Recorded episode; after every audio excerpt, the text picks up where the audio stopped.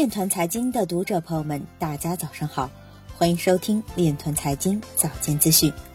今天是二零一九年三月二十九日，星期五，农历亥年二月二十三。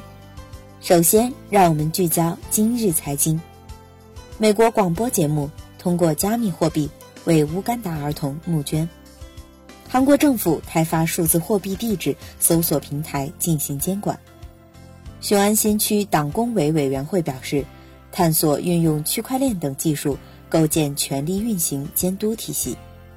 中国版权保护中心成立 DCI 标准联盟链，迅雷提供区块链技术支持。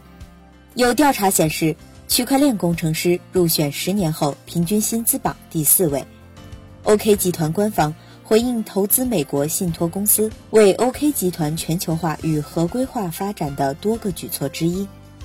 支付宝申请专利三分之一与建立信任机制相关，集中在区块链等领域。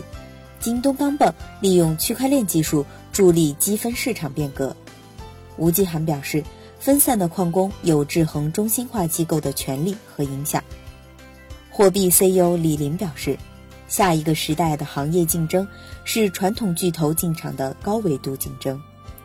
今日财经就到这里，下面我们来聊一聊关于区块链的那些事儿。据财联社消息，三月二十七日。中船集团成套物流有限公司与上海银行股份有限公司签署供应链服务战略合作协议。根据协议，中传物流与上海银行将合资组建供应链科技服务平台公司，运用大数据、云计算、物联网、区块链等新技术，搭建线上系统平台，实践供应链加区块链新业态。上海银行将对平台上注册的中小企业提供二十亿元专项授信额度。以上就是今天链团财经早间资讯的全部内容，感谢您的关注与支持，祝您生活愉快，我们明天再见。